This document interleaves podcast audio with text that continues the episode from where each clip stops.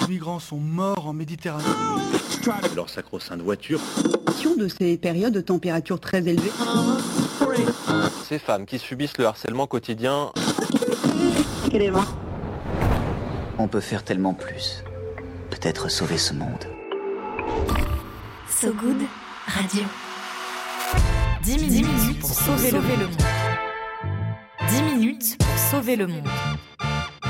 La quotidienne info de So Good Radio. Salut toutes tous Salut tout le monde Bonjour Salut Romain Diane, Diane Poitot avec nous sur So Good Radio. Bonjour Salut, salut. à Brut également. Déjà plein de spectateurs avec nous dès le début de l'émission, ça fait plaisir. Accordez-nous 10 minutes, on vous donne de quoi sauver le monde. Surtout contre nous, peu de chance qu'Olivier Tom le fasse à notre place. À la une aujourd'hui, une première édition spéciale ballon rond avec nos cousins, nos cousins de SoFoot. Toute l'actu dont on va vous parler vient de leur site web sofoot.com, un site flambant neuf. Euh, allez voir, ça tue, c'est très très beau.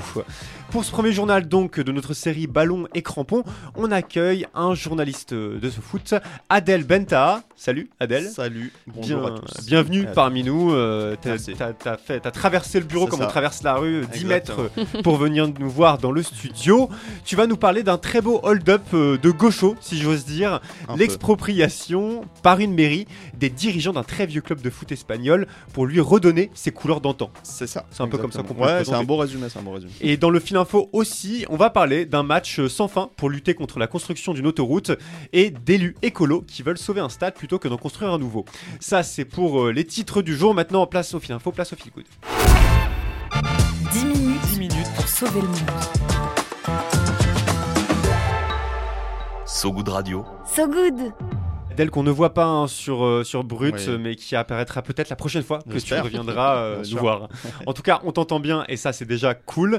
On commence, euh, donc on le disait, avec la mairie de Huelva en, Ouais. Andalousie, qui, euh, je le résume en deux mots, depuis 2016, a exproprié l'ancien proprio du club, ultra endetté, pour diriger elle-même le Recreativo de Huelva, l'un des plus vieux clubs de foot euh, d'Espagne, qui est classé au patrimoine culturel andalou. hein, c'est ça. sérieux.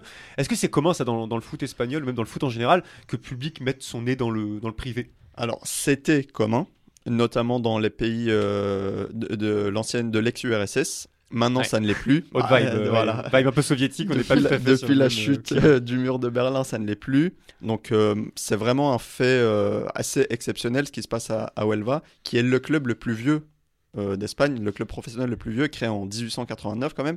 ouais, ça remonte. ouais. Voilà, donc euh, c'est un fait euh, assez ex- exceptionnel, pardon, et si ça peut permettre de sauver ce club historique, c'est que du positif.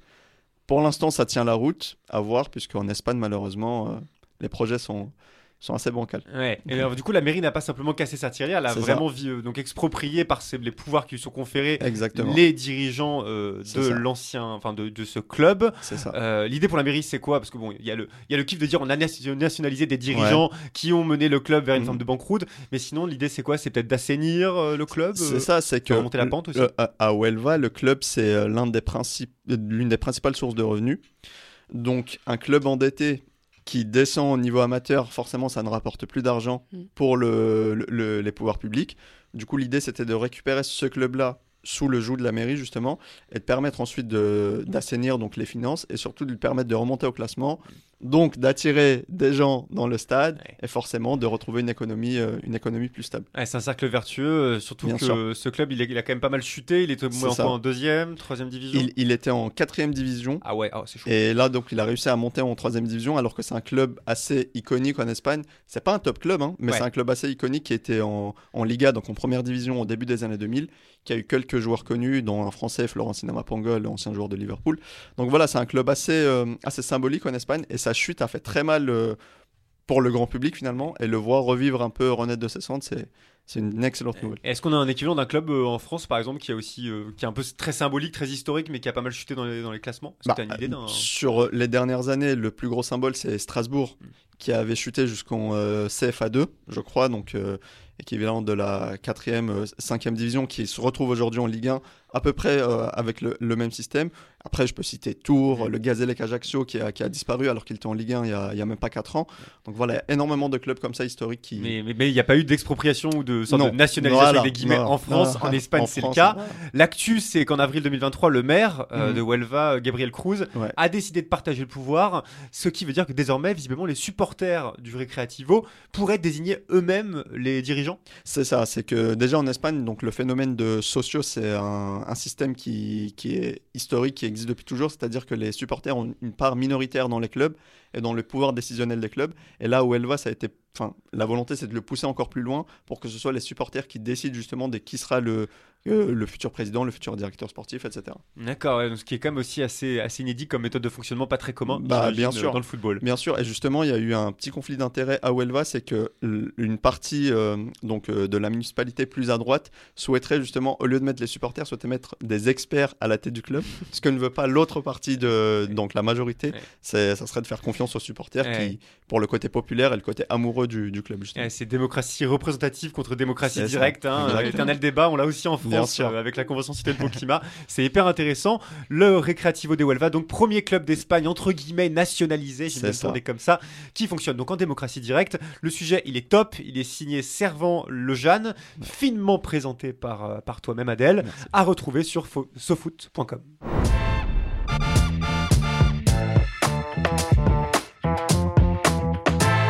un petit bout de jingle.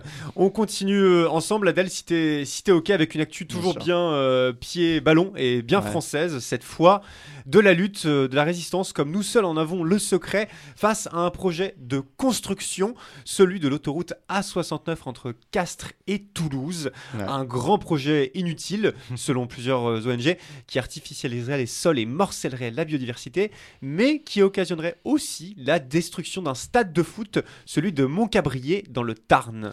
Je ça. sais pas si tu as déjà mis les pieds dans ce stade. Je n'ai pas eu cette chance malheureusement. Ce sera peut-être l'occasion d'un reportage à venir parce que là-bas, bon, t'as une pelouse, des filets, des poteaux, mais Ouais. t'as aussi une très belle forêt et ça. une falaise environnante. C'est un terrain champêtre euh, que le collectif citoyen La Voix est libre a bien l'intention de protéger et pas n'importe comment. Ouais, ils ont eu une très belle idée, euh, celle d'organiser un match de football sans fin pour retarder la construction euh, bah, de l'autoroute justement. Tant que le ballon roulera, disent-ils, le stade résistera, annonce, annonce-t-il donc. Faut dire que le stade est presque deux fois notre âge, c'est quand même une belle longévité. Finalement, les gendarmes ont empêché la rencontre euh, déjà sur place avant le match. Coup dur pour le club de Montcabrier qui a 50 ans d'existence, mais la mobilisation continue. Les démarches pour jouer dans les communes alentours sont lancées. Quant aux mobilisations citoyennes, elles pourraient repartir de plus belle. Fin avril, pas moins quand même de 8000 personnes étaient venues protester contre le projet d'A69 entre Toulouse et Castres.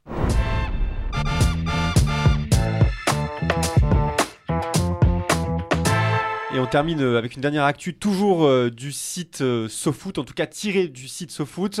Une histoire de stade à sauver, encore, hein, comme quoi la- Ouais.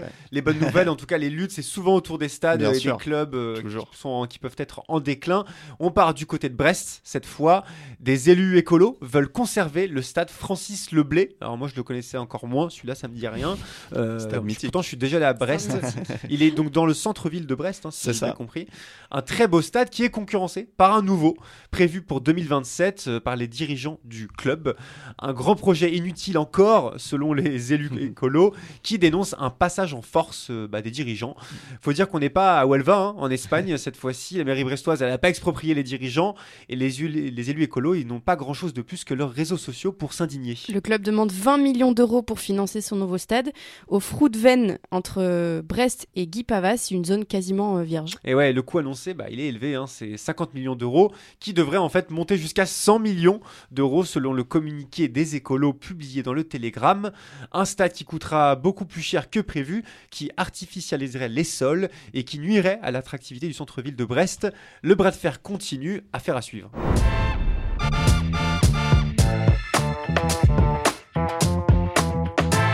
Et on est euh, en direct sur Brut et sur So Good Radio. C'est la fin euh, bah, de cette édition spéciale ballon avec euh, les copains, les cousins bah, de SoFoot. Merci beaucoup Adèle euh, Merci à d'être vous là pour l'invitation. avec nous. Franchement, cool. c'était une très belle, euh, très belle info. Cette info sur la nationalisation expropriation. Ça met de bonne humeur. C'est ouais, ouais. ça dit qu'on a quand même une certaine, un certain pouvoir Bien sûr. dans, dans, dans ce monde. Merci donc d'être venu nous voir euh, aujourd'hui. Toutes les infos donc qu'on a présentées, elles sont à retrouver sur euh, sofoot.com. C'est la fin donc du fil info, mais Diane à ma gauche a encore quelques minutes pour tenter de fait. sauver le monde. Et oui, mesdames, messieurs. L'appel du good. Allô L'appel du good. Allô, j'écoute À So Good Radio, vous le savez, chaque jour, une personne nous parle d'une association ou d'une initiative qui essaie de rendre le monde un peu moins pire. Vous pouvez euh, d'ailleurs nous partager les vôtres allègrement. Aujourd'hui, c'est Farid qui nous parle de l'association dont il est président, association partenaire de Swim for Change. Euh, c'est Millennium Project. Bonjour So Good Radio, Farid Benamida, association Millennium Project, basée à la Phare-les-Oliviers, une asso créée en septembre 2022 qui regroupe un peu plus de 50 membres. Nous misons sur l'avenir en ayant un rôle éducatif et de sensibilisation auprès d'un public adolescent à qui nous proposons divers projets d'animation pédagogique comme le street art, les jeux de rôle, des actions citoyennes, voilà, des ateliers qui permettent à ces jeunes de s'exprimer, mais aussi d'agir sur des sujets qui leur tiennent à cœur comme le vivre ensemble ou l'environnement. Euh, parallèlement à ça, l'asso a donné euh, naissance à un collectif d'artistes qui mêle euh, musiciens, comédiens, danseurs, qui est composé uniquement d'adolescents. Donc le groupe s'appelle le Millennium Crew. C'est un groupe de talents euh, qui porte fièrement les couleurs de cet euh, afin de véhiculer ses valeurs au plus grand nombre. C'est à peu près tout. Merci à vous, So Good Radio et let's go Millennium. Go. Merci beaucoup Farid. On me dit à l'oreillette qu'il y a euh, deux spectacles à venir, c'est dans longtemps, mais en mai et en octobre 2024 à la Phare, des, à la Phare les Oliviers, c'est près de Marseille. Vous pouvez les suivre pour être au courant de leurs prochains événements. On vous met de quoi comme d'habitude dans la description de l'épisode d'aujourd'hui sur sogoodradio.fr. Viens voir un peu par ici.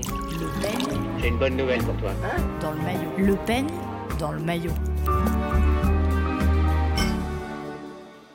Et oui, le peigne dans le maillot de Diane Poitot, parce qu'on vous rêve, oui, au bord de la piscine, le stress vous glissant sur la peau et la coiffure impeccable. Ouais, pour s'endormir un peu moins con, quoi, parce que c'est toujours bon à prendre.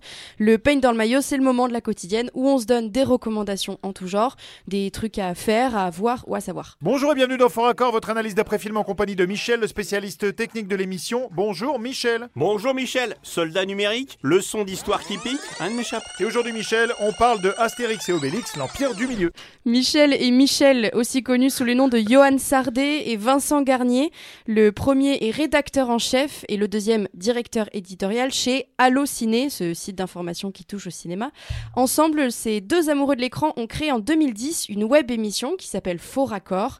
14 saisons, s'il vous plaît, plus de 400 épisodes. Faux Raccord, ce sont des formats courts entre 5 et 7 minutes par épisode, dans lesquels ils décryptent avec du jeu et de l'humour toutes les incohérences et les erreurs de montage dans des films ou des séries. Euh, une perche de micro qui dépasse, le même figurant qui réapparaît plusieurs fois dans la même scène, un accessoire en carton ou qui change de main d'un plan à l'autre, un costume qui change de couleur, un anachronisme, c'est les, les mieux trouvés d'ailleurs, je trouve, un costume, euh, euh, un, un- un générique à- avec des fautes. Enfin voilà, il y a plus de faux raccords qu'on ne pense dans les films qu'on regarde, et rien n'échappe à l'œil aguerri de Michel et Michel, les spécialistes techniques du cinéma. Parfois, c'est impressionnant, je dois dire. Il y a des faux raccords plus évidents que Et ouais, et il passe euh, au crible plein de genres de films ou de séries en fait. Ouais, tout le monde y passe. Des vieux films, des plus récents, français ou hollywoodiens. Ça va de Titanic à Astérix et Obélix, vous l'avez entendu, en passant par des films d'animation comme euh, Shrek et même des jeux vidéo. Le dernier épisode en date, par exemple, c'est sur The Artist, film euh, français euh, muet avec Bérénice Bejo et Jean Dujardin. Johan Sardet et Vincent Garnier analysent les scènes avec humour et piquant. C'est bien fait, bien tourné, bien écrit. Ça fait passer les réalisateurs pour des nuls. Michel commence avec, commente avec sarcasme pendant que Michel tente de leur trouver des excuses, alors qu'on sait très bien que c'est plus compliqué. hein. Les scènes de film ne sont pas tournées dans l'ordre, c'est pour ça qu'il faut faire attention au raccord. Mais du coup, ça leur donne de la matière et grand bien nous fasse. C'est la fin de cette émission, on se retrouve très bientôt pour un nouveau Fort Accord. Et j'aurai du lourd, du très très lourd. Du lourd fort raccord, une web émission à retrouver en accès libre directement sur le site d'Allociné ou sur leur chaîne YouTube. Merci Diane. La météo de Sogoud Radio. La météo de Sogoud Radio. Une canicule marine inédite dans l'Atlantique. Selon les données de l'administration océano- océanographique américaine, la température moyenne à la surface des océans aurait dépassé de 0,83 degrés la moyenne du XXe siècle. Quelques turbulences seront peut-être à prévoir aussi dans le secteur aérien. 22 associations européennes devraient déposer plainte contre 17 compagnies aériennes qu'elles accusent de greenwashing et pratiques commerciales trompeuses. Et oui, c'est la fin de cette édition spéciale Ballon, spécial Crampon. Merci à vous qui nous écoutez en direct et à vous qui nous écouterez dans le futur en podcast sur notre site segoudradio.fr et toutes les plateformes d'écoute. Merci Adèle encore d'être venu nous voir. N'hésitez pas à nous liker, commenter, partager l'épisode. Ça donne, ça donne un peu de force et ça peut, oui, nous, aider. Il va pleuvoir cet après-midi dans plusieurs villes de France. Alors voici Je veux du soleil de Au Petit Bonheur tout de suite sur So Good Radio. À très vite. Salut Dan. Salut Adèle. Salut. tout le monde. Je suis resté qu'un enfant,